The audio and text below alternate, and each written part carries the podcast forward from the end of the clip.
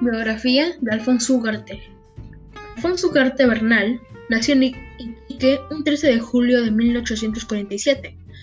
Sus padres fueron Narciso Ugarte y Rosa Bernal, ricos comerciantes saliteros.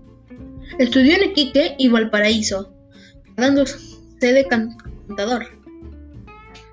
Trabajo se dedicó a administrar las empresas de su familia. Llegó a ser el alcalde de su ciudad.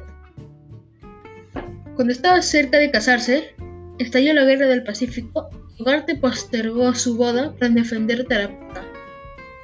Para los chilenos que querían invadirlo, con su propio dinero, armó el batallón Iquique número 1, organizando cerca de 500 hombres.